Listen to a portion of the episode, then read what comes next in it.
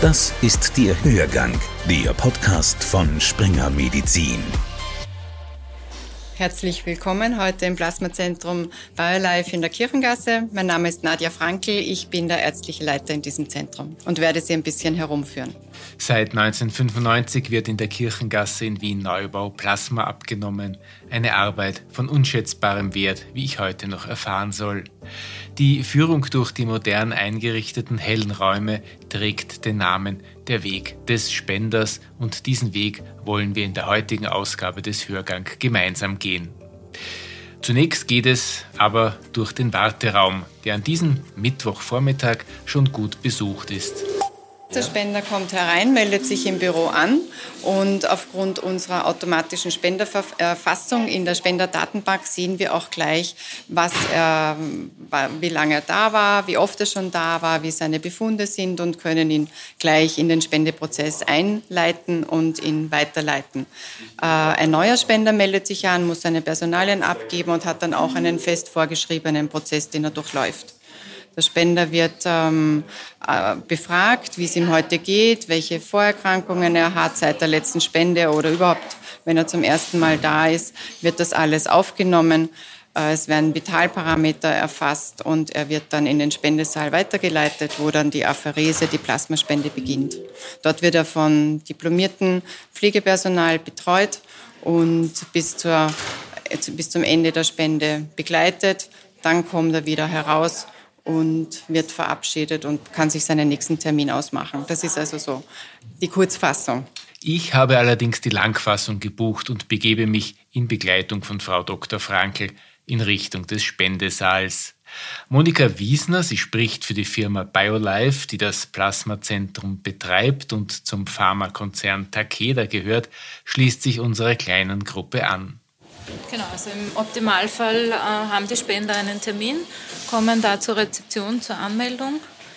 Und ähm, je nachdem, ob das ein Erstspender ist oder ein quasi Wiederholungstäter, ähm, kriegt der Erstspender, setzt sich dann hin und füllt einen umfassenden Gesundheitsfragebogen aus. Und äh, die Wiederholungsspender sozusagen warten direkt auf äh, das Interview dann. Genau, eine Befragung findet immer statt. Äh, der Umfang der Befragung ist unterschiedlich. Bei den sogenannten äh, Untersuchungen beim ersten Mal und alle vier Monate ist er ein bisschen umfassender. Ansonsten wird er nur gefragt, wie geht es Ihnen heute und gibt es etwas Neues seit dem letzten Mal, wo er da war. Wir kennen den Spender, wir haben seine Historie in der Spenderdatenbank erfasst. Da geht die Befragung ein bisschen schneller. Vitalparameter wie Blutdruck, Gewicht, Temperatur werden jedes Mal vor der Spende erhoben. Das Mindestalter bei der Plasmaspende beträgt 18 Jahre. Außerdem erfahre ich, dass man prinzipiell bis zum 65. Lebensjahr spenden kann. Eine Verlängerung um weitere zwei Jahre ist möglich und kommt vor. Dr. Nadja Frankl und Monika Wiesner kennen viele ihrer Langzeitspender persönlich. Bis zum 67. Lebensjahr sehr wohl und wir haben uns schon sehr traurig von sehr treuen Spendern verabschiedet, die wirklich problemlos über viele, viele Jahre durchgespendet haben. Bitte. Wir haben erst kürzlich mit einem Spender gesprochen, äh, aus Salzburg in dem Fall, aus unserem Plasmaspendezentrum in Salzburg, der aufgrund des Alters quasi eben als Spender pensioniert wurde. Und da war große Traurigkeit bei uns im Team, als auch beim Spender. Und der kommt nach wie vor noch auf einen Café vorbei, um einfach das Team zu besuchen. Die Stammgäste. Genau, die Stammgäste. Der war über tausendmal Spenden in seinem Leben. Beim Betreten des Spendesaals möchte ich noch etwas über den beruflichen Werdegang von Frau Dr. Frankl erfahren. Wiederum die Kurzfassung im Jahr 2000 hat sie hier zunächst als Plasmaphereseärztin begonnen und sich dann sukzessive zur ärztlichen Leiterin hochgearbeitet oder wie sie es ausdrückt. Kennengelernt, lieben gelernt, bicken geblieben. Ja, man sieht links und rechts die Liegen ähm, aufgebaut, daneben die Maschinen positioniert. Für jede Liege ist eine Maschine, steht eine Maschine bereit. Äh, die Punktionsseite kann vom Spender frei gewählt werden, ob er lieber rechts oder links punktiert wird. Punktiert wird in der L-Beuge und er liegt bequem in einer Liege, die so eine halbliegende Position hat, Beine hochgelagert, kann sich wirklich entspannen. Auch der Arm ist auf einer Armlehne positioniert, sodass er vollkommen entspannt ähm, eine Stunde bei uns verweilen kann, nebenbei Musik hören kann, lesen kann oder sich eben auch nur entspannen kann. Nervosität ist beim ersten Mal sicherlich immer da, wie bei jedem von uns, wenn wir in einen neuen Bereich hineinkommen, ähm, neue Leute kennenlernen, ein neues Prozedere kennenlernen. Aber die Spender sind während der gesamten Spendezeit von eingeschulten, qualifizierten Personal betreut. Und zwar auch so, dass ein Mitarbeiter nur eine kleine Gruppe von Spendern betreut und damit immer ein Auge auf sie haben kann und damit auch jede Frage äh, abfangen kann und beantworten kann. Am Standort Kirchengasse sind 40 Mitarbeiter beschäftigt. Die Belegschaft besteht aus den Ärzten, dem diplomierten Pflegepersonal, den Labormitarbeitern und der Verwaltung. Was hat sich eigentlich im Spendewesen in den vergangenen 20 Jahren verändert? Ähm, die Regularien sind mehr geworden. Man achtet immer mehr darauf, wie man dem Spender gut durchbegleiten kann, worauf man aufpassen muss. Die äh, Anforderungen, der Druck ist natürlich auch größer geworden, weil zum einen wir uns freuen, dass immer mehr Spender auch zu uns kommen. Ähm, wir auch Plasma unbedingt brauchen. Wir sehen die absolute Notwendigkeit, weil auch in den vielen Jahren ist es der Medizin, der Forschung nicht gelungen, diese plasmabasierten Therapeutika auf anderem Weg herzustellen. Hier haben wir den Druck von der Patientenseite, weil wir unsere Patienten gut versorgt wissen wollen und weil auch die Diagnostik in der Medizin immer mehr voranschreitet. Das heißt, was früher vielleicht abgetan wurde mit, mein Gott, der ist ja immer krank und jetzt hat er schon wieder einen Schnupfen, wird heute abgeklärt und kommt dann unter Umständen sehr schnell zu der Diagnose, das ist ein angeborener Immundefekt, der auf unsere ähm, Therapeutika, äh, auf unsere Therapeutika angewiesen ist, um dann wieder ein normales Leben zu führen. Also es ist ein ein großes Zusammenspiel aus all den Faktoren, das auch die Plasmapherese immer mehr wachsen lässt. Und die Regularien ähm, werden natürlich wie in jedem Bereich immer strenger und unsere Prozesse immer detaillierter, immer ähm, festgesetzter. Ich bewege mich hingegen ungehindert durch den Spenderaum, wo das Plasma gewonnen wird, und versuche möglichst viel von dem Geschehen aufzusaugen. Eine Plasmaspende unterscheidet sich für mich auf den ersten Blick nicht groß von einer Blutspende, im Detail aber dann doch. Punktion ist eben auch in der Armvene, also es wird aus der Armvene heraus das Blut entnommen und das läuft dann durch diese sogenannte Plasmapherese-Maschine.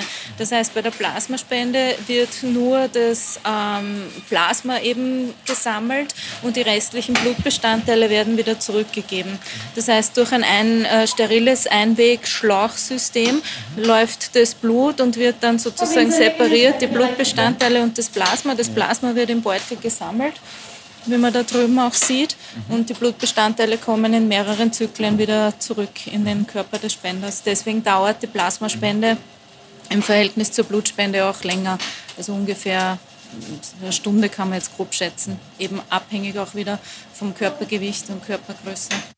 Für berufstätige Menschen ist es nicht ganz einfach, sich ein bis zwei Stunden am Tag loszueisen, doch der regelmäßige Besuch im Plasmazentrum bringt auch persönliche Vorteile mit sich. Man ist über seinen Gesundheitszustand bestens unterrichtet. Bei jeder Plasmaspende werden vor der Spende die Vitalparameter erhoben, es wird der Blutdruck kontrolliert. Es hat somit jeder Spender auch eine regelmäßige Blutdruckkontrolle bei uns im Haus bei der Spende dann direkt wird ein Blutbild gemacht, wobei hier das Augenmerk auf dem Hämoglobinwert liegt und alle vier Monate werden weitere Parameter wie die Erythrozyten, Leukozyten und das MCV erhoben. Also auch da gibt es eine gewisse Kontrolle. Weiters wird eine Serologie über Hepatitis B, Hepatitis C und HIV gemacht das Gesamteiweiß und alle vier Monate ein Immunglobulin. Das heißt, es ist nicht gleichzusetzen mit einer gesunden Untersuchung, die man vielleicht beim Hausarzt veranlassen lässt, aber es ist doch eine gewisse Überwachung seines Gesundheitszustandes und auch durch den ständigen Austausch mit dem Plasmapheresearzt, der immer im Dienst ist, vielleicht die Möglichkeit, sich da auch mit der einen oder anderen medizinischen Frage an ihn zu wenden. Wer darf überhaupt Plasma spenden? und wer nicht? Es gibt äh, Kriterien, die als absoluten Ausschluss für die Plasmaspende zählen und es gibt Kriterien, die zu einer Rückstellung führen. Der Unterschied ist, beim Ausschluss bin ich einfach nicht berechtigt, Plasma zu spenden, weil meine Vorerkrankungen dem Spender, dem Empfänger meines Plasmas vielleicht schaden könnten oder auch, weil die Plasmapherese ähm, für mein Krankheitsbild, das ich bitte, nicht zulässig ist. Und es gibt eben Situationen, wo ich im Moment nicht spenden darf, aber vielleicht nach einer Wartezeit von vier Monaten, von einem Jahr, wie auch immer. Da muss man unterscheiden. Und das ist die Aufgabe des Plasmapheresearztes, dass er das herausfindet beim Erstgespräch und bei allen Gesprächen dazwischen. Ein sehr kleiner Anteil wird wirklich ausgeschieden.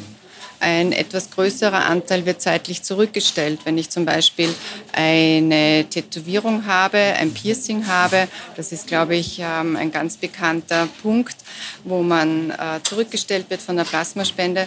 Und zwar deswegen, weil man während des Tattoos oder des Piercings kommt es zu Blutkontakt mit einem Instrument und zu dem möglichen Übertragungsweg von Infektionskrankheiten wie Hepatitis C von einem Kunden auf den nächsten, sollte der Tätowierer nicht ordentlich arbeiten.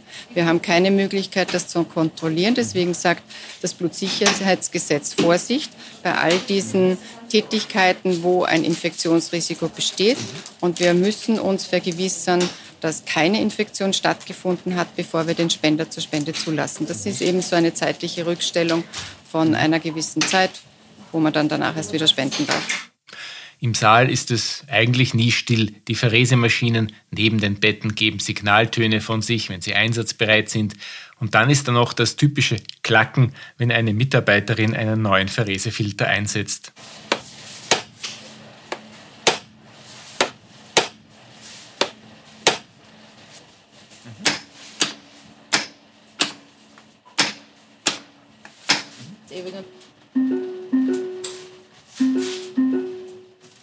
Wir sind jetzt vor der Plasmapheresemaschine. Ute Rupprechter, sie ist Leiterin des BioLife Plasmazentrums Wien. Wir haben eine sehr nette Spenderin hier liegen, die uns jetzt auch gestattet, hier kurz mal mitzuschauen, was wir hier machen. Die Spenderin hat, ist, hat bereits die Punktion hinter ihr, quasi die Nadel liegt schon. Äh, wir haben am Oberarm eine Blutdruckmanschette, die halt dafür zuständig ist, die halt während der Entnahme einen Druck auf die Vene gibt, damit wir auch den Blutfluss gewährleisten können, den wir brauchen für die Plasmapherese. Ich stehe jetzt hier direkt vor der Plasmapherese-Maschine. Die ist ungefähr 1,50 hoch, diese Plasmapherese-Maschine. Darauf befindet sich ein steriles Einmalset. Äh, das heißt, jeder Spender, der hier kommt, herkommt, bekommt immer ein neues, frisches, steriles Set. Es kann hier praktisch keine Überkreuzung zu einem anderen Spender geben. Wir sehen auf dieser Maschine drei sogenannte Blutpumpen. Die erste Pumpe, die sich links unten befindet, ist die Pumpe, die das Blut praktisch aus der Vene in die sogenannte Separationseinheit befördert. Die Separationseinheit befindet sich wieder rechts oben an der Maschine. Separationseinheit ist das Herzstück der Maschine.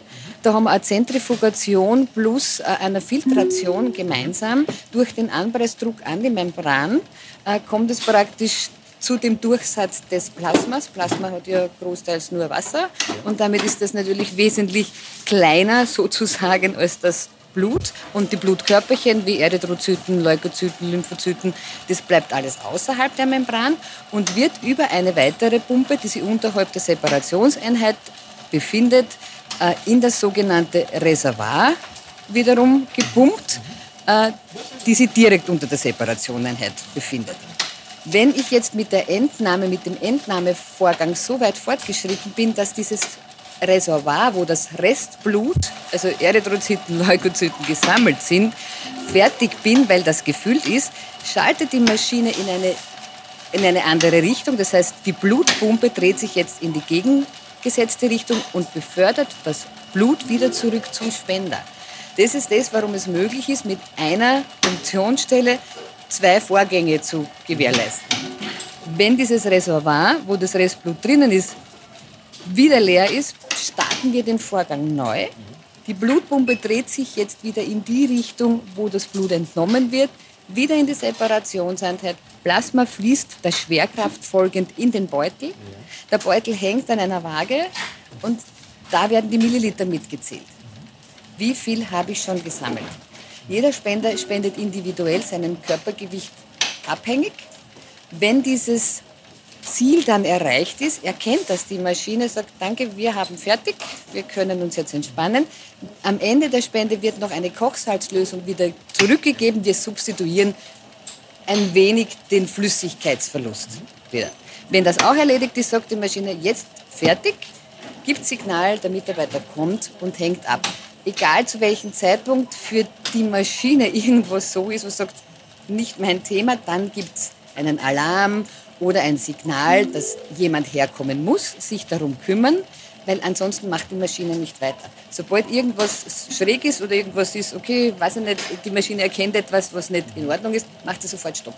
Was könnte das sein? Das könnte zum Beispiel sein, wenn ich jetzt, ich, ich könnte es so simulieren, wenn ich zum Beispiel den Plasmabeutel bewege, dann mag das die Maschine nicht, weil da wird jetzt eingegriffen. Wenn jetzt der Blutfluss nicht so ist, dass es auch wirklich schnell genug geht, äh, dann würde die Maschine sagen, komm da bitte mal her, schau mal nach, ob die Nadel passt. Mhm. Also die Maschine sagt es nicht, aber sie alarmiert uns heute über dieses Display. Mir geht's gut. Ja, mir geht's noch gut. War sehr interessant. Das war's was wenigstens. Ne? Es wird nach, am Ende der Plasmaspende wird das System mit dieser Kochsalzlösung gespült, die zum einen den Sinn hat, dass man das System ausspült und somit alle Zellen wieder zurückgeben kann wodurch der eigentliche Zellverlust einen minimalen Betrag, nämlich ich glaube, es sind zwei bis drei Milliliter nur betragt. Das ist auch der Grund und außerdem, dass, die, dass das Volumen im Moment substituiert wird und ein Volumenersatz gegeben wird. Aber das ist auch der Grund, warum man so oft spenden kann, weil die Belastung durch die Plasmaspende wirklich sehr, sehr gering ist. Plasma ist durchsichtig, ähm, klar und bernsteinfarben. Ich frage Frau Dr. Frankel nach der Aussagekraft der Plasmaproben. Wir gehen am Kühlraum vorbei, wo die Proben aufbewahrt werden, in ein Besprechungszimmer. Wie sieht eine Probe von einem Probanden mit sehr hohem Körperfettanteil aus und ist so eine Probe noch verwertbar? Dann wird Plasma milchig und trüb und verhindert jede, jegliche äh, Testung aus diesen Plasmaproben und kann somit auch nicht verwertet werden. Der medizinische Wert von Blutplasma ist in der Bevölkerung nur wenig bekannt, beklagen Ärzte. So kommt es auch immer wieder zu Problemen bei der Zahl der Plasmaspenden. Zuletzt gab es einen Engpass während der Corona-Pandemie. Nadja Franke. Blutplasma ist absolut notwendig, um Therapien herzustellen, wie Medikamente für Bluter, für Hämophiliekranke, für angeborene Immundefekte und eine ganze Reihe mehr. Und unbedingt notwendig, weil man diese Medikamente nicht synthetisch herstellen kann. Es gibt noch keinen Ersatz für ein menschliches Blutplasma. Daher sind diese Patienten angewiesen darauf, dass gesunde Menschen Plasma spenden und wir dieses Plasma weiterverarbeiten. Also ganz klar die Gewinnung von Gerinnungsfaktoren aus dem menschlichen Plasma zur Therapie von sogenannten Blutern, Hämophiliekranken und immer mehr ähm, schreitet die Diagnostik der angeborenen Immundefekte voran. Das heißt, Patienten, die immer wiederkehrende Infekte haben, werden heutzutage, glaube ich, schon sehr rasch auf diese Diagnostik hin untersucht. Und wenn dann die Diagnose feststeht, sind sie auf die Medikamente angewiesen, auf die Immunglobuline, die im Plasma gesunder vorhanden sind und bei ihnen eben fehlen. Ein Mensch mit einem primären Immundefekt benötigt ungefähr 130 Plasmaspenden, um ein Jahr versorgt zu werden. Ein Patient mit Hämophilie braucht 1200 Spenden. Das erfahre ich von Frau Wiesner, die zuletzt am Ende des Besuches noch einen Appell an die Bevölkerung richtet. Ja, was viele nicht wissen, ist, dass acht von zehn Österreichern einmal in ihrem Leben auf ein Produkt, das Plasma angewiesen sind, zum Beispiel im Spital im Rahmen eines Unfalls oder einer Operation. Sogenannte Gewebekleber zum Beispiel werden aus Plasma hergestellt. Und gibt es dieses Plasma nicht, also spenden nicht genügend Leute, dann gibt es auch diese Therapien nicht. Das gilt für diese Produkte genauso wie für die Menschen mit seltenen Erkrankungen, die oft ein Leben lang auf diese Therapien angewiesen sind. Daher unser Appell, bitte Plasmaspenden kommen, am besten regelmäßig. Hörgang, der Podcast von Springer Medizin. Springer Medizin.